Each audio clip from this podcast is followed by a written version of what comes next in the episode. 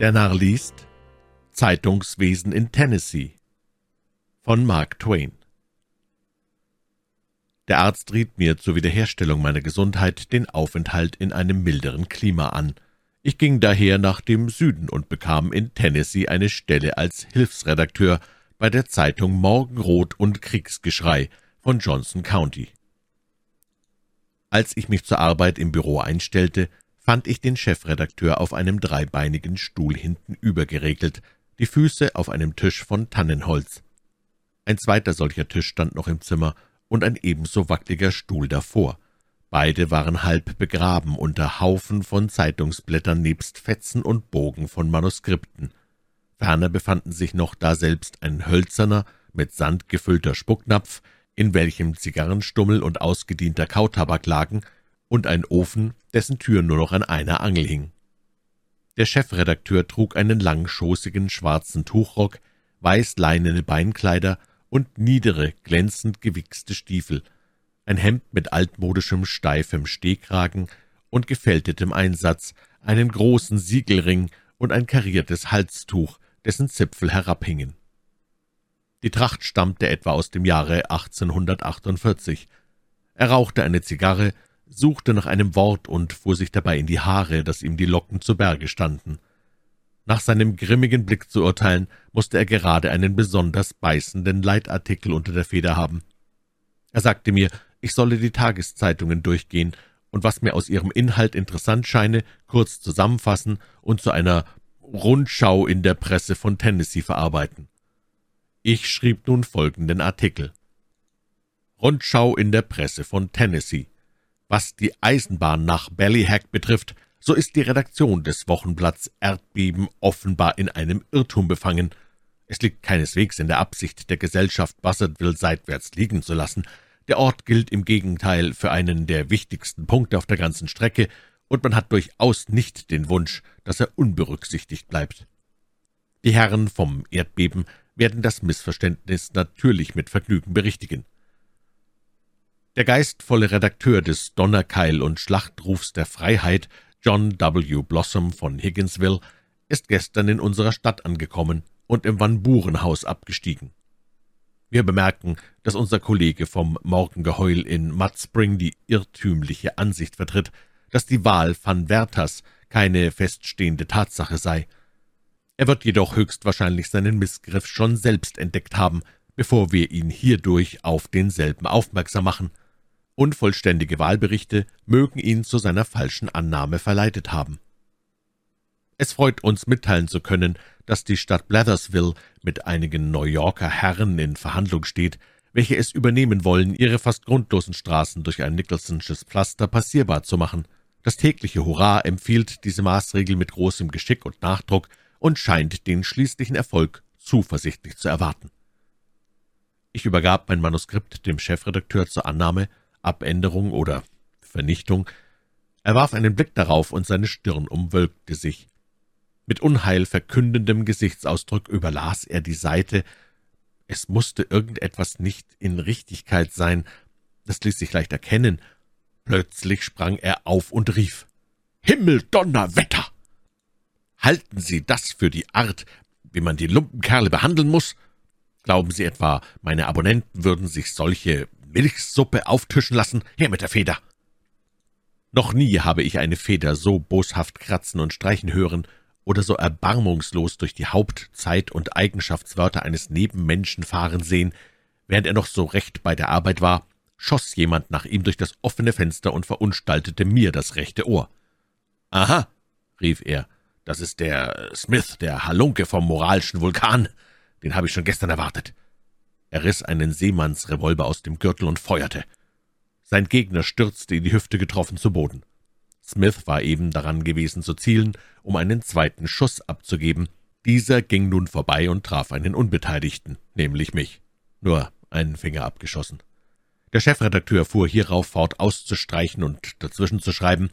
Eben war er damit zu Ende, als eine Handgranate durch das Ofenrohr herabschoss und den Ofen in tausend Stücke zertrümmerte. Sonst richtete sie keinen weiteren Schaden an, außer dass sich ein Splitter verirrte und mir ein paar Zähne ausschlug. Der Ofen wird gar nicht mehr zu gebrauchen sein, sagte der Chefredakteur. Ich versetzte, das sei auch meine Meinung. Na, einerlei. Bei dem Wetter können wir ihn entbehren. Ich kenne den Kerl schon, der das getan hat. Der entgeht mir nicht. Hier sehen Sie, in diesem Ton muss man reden, wenn man solche Artikel schreibt. Ich nahm das Manuskript, in dem so viel ausgestrichen und eingeschaltet war, dass seine eigene Mutter es nicht wiedererkannt haben würde, hätte es eine gehabt. Es lautete jetzt folgendermaßen Rundschau in der Presse von Tennessee. Die ausbündigen Lügenmäuler vom Erdbeben sind offenbar beflissen, dem edlen und hochherzigen Volk abermals eine ihrer niederträchtigen und gotteslästerlichen Unwahrheiten in Betreff der erhabensten Erfindung des neunzehnten Jahrhunderts, der Eisenbahn nach Ballyhack aufzubinden. Den Gedanken, man würde Buzzardville seitwärts liegen lassen, haben sie in ihrem eigenen vermoderten Gehirn ausgeheckt. Wir raten Ihnen, die Lüge schleunigst hinunterzuwirken, wenn Sie nicht wollen, dass man Ihrem schlotterigen Knochengerippe die Haut durchgerbt, wie Sie es verdienen. Der Schafskopf vom Donnerkeil und Schlachtruf für Freiheit, Blossom aus Higginsville, ist wieder hier, um sich im Van Burenhaus zu mästen und voll zu saugen. Wir hören, dass der blödsinnige Schurke vom Morgengeheul in Mud Spring mit seiner gewohnten Fertigkeit im Lügen die Nachricht verbreitet, dass Van Werthers Wahl nicht durchgegangen ist. Die Presse hat den heiligen Beruf, die Wahrheit zu verbreiten, dem Irrtum zu steuern, zu erziehen, zu bilden, die öffentliche Moral und Sitte zu heben und zu verfeinern. Das Volk sanfter, tugendhafter, wohltätiger und in jeder Beziehung weiser, besser und glücklicher zu machen, aber dieser schändliche Halunke entwürdigt sein hohes Amt fortgesetzt, indem er Lügen, Verleumdungen, Aufhetzungen und Gemeinheiten umherstreut. Leathersville beabsichtigt sich, Nicholsons Pflaster anzuschaffen. Ein Gefängnis und ein Armenhaus täten weit eher Not. Welcher Wahnsinn! Ein Pflaster in einem lumpigen Ort mit zwei Schnapsbrennereien, einer Schmiede und dem täglichen Hurra, diesem Senfpflaster von einer Zeitung. Das alte Kriechtier der Buckner, welcher das Hurra herausgibt, kräht schon seinen gewöhnlichen Blödsinn über das Pflaster in die Welt hinaus und bildet sich ein, was er sagt, hätte irgendwelchen Menschenverstand. Sehen Sie, so muss man's machen, gepfeffert und zur Sache. Von einer Schreiberei ohne Kraft und Saft wird's mir ganz übel. Währenddem flog ein Ziegelstein durchs Fenster, das krachend zersplitterte und traf mich mit aller Wucht in den Rücken. Ich schob meinen Stuhl aus der Schusslinie und begann zu fühlen, dass ich im Wege sei. Der Chef sagte, das muss wohl der Oberst sein, den ich schon seit zwei Tagen erwarte, gleich wird er heraufkommen. Er irrte sich nicht. Schon im nächsten Augenblick erschien der Oberst mit einer Dragonerpistole an der Tür.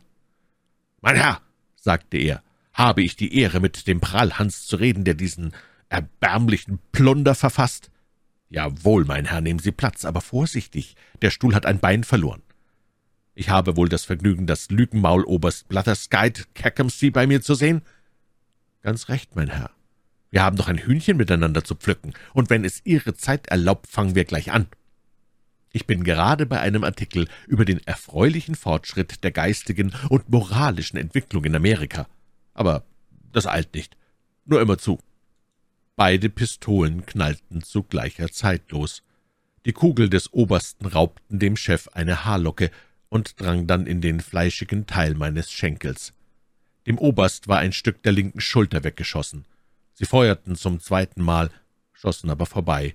Nur ich erhielt meinen Anteil, einen Schuss in den Arm.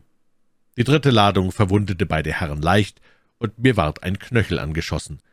Hierauf äußerte ich, es käme mir unzart vor, noch länger bei dieser Privatangelegenheit zugegen zu sein, ich wolle lieber hinausgehen und einen Spaziergang machen. Aber die Herren baten mich, sitzen zu bleiben und versicherten, ich sei ihnen durchaus nicht im Wege. Sie unterhielten sich nun über die Wahlen und den Ausfall der Ernte, während sie wieder luden, und ich begab mich daran, meine Wunden zu verbinden. Darauf fingen sie von neuem mit Eifer zu feuern an, und jeder Schuss traf. Doch muss ich bemerken, dass von sechs Kugeln fünf auf meine Rechnung kamen. Die sechste brachte dem Obersten eine tödliche Wunde bei, worauf er mit seinem Humor bemerkte, er wolle uns jetzt einen guten Morgen wünschen, da er Geschäfte in der Stadt habe. Dann fragte er nach der Wohnung des Leichenbesorgers und entfernte sich. Der Chefredakteur wendete sich nun zu mir und sagte, »Ich erwarte Gäste zu Tisch und muss mich jetzt zurechtmachen. Sie tun mir wohl den Gefallen, unterdessen die Korrektur zu lesen und die Besucher zu empfangen.« Bei dem Gedanken an die Besucher ward mir etwas bange zumute. Aber mir fiel nichts ein, was ich erwidern konnte. So betäubt war ich noch von dem Knattern der Pistolenschüsse, das mir fortwährend in den Ohren klang.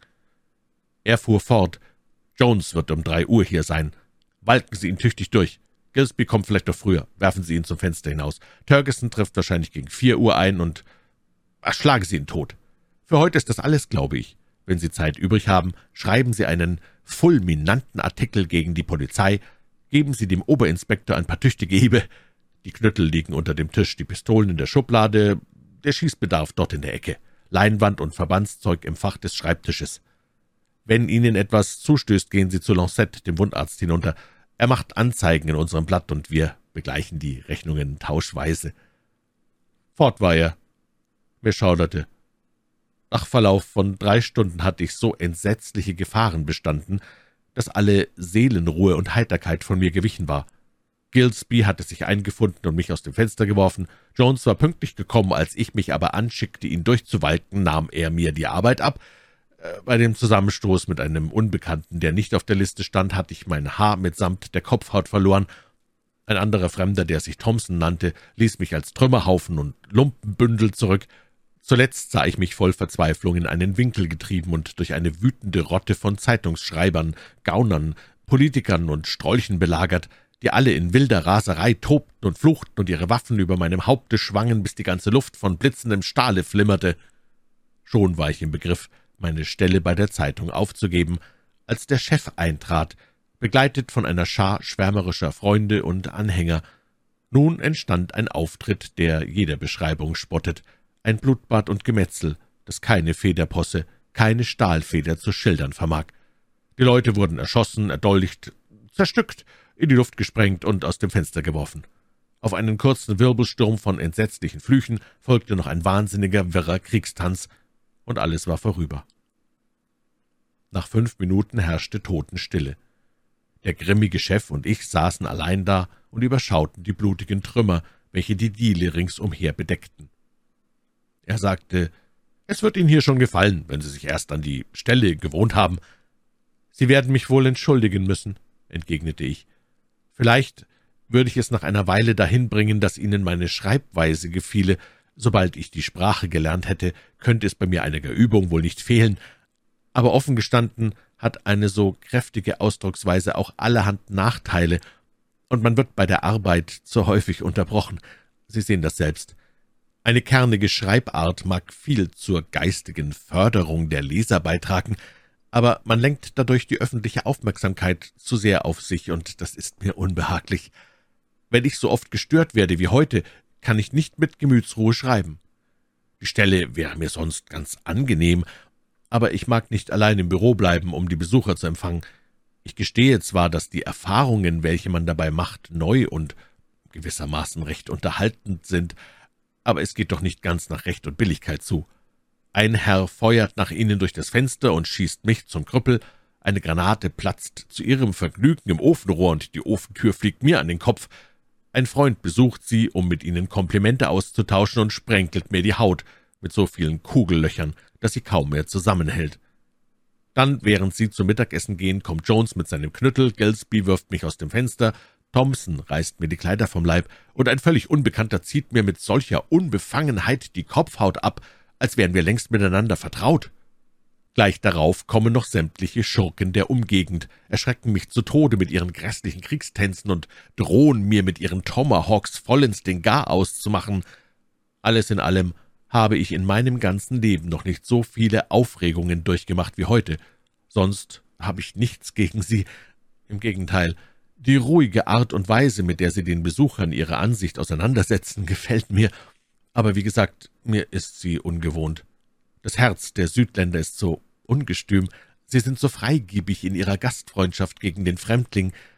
Die Artikel, welche ich heute geschrieben habe, und in deren kalte Sätze ihre Meisterhand alle Glut des Zeitungsstils von Tennessee hineingegossen hat, werden abermals einen ganzen Hornissenschwarm aufstören.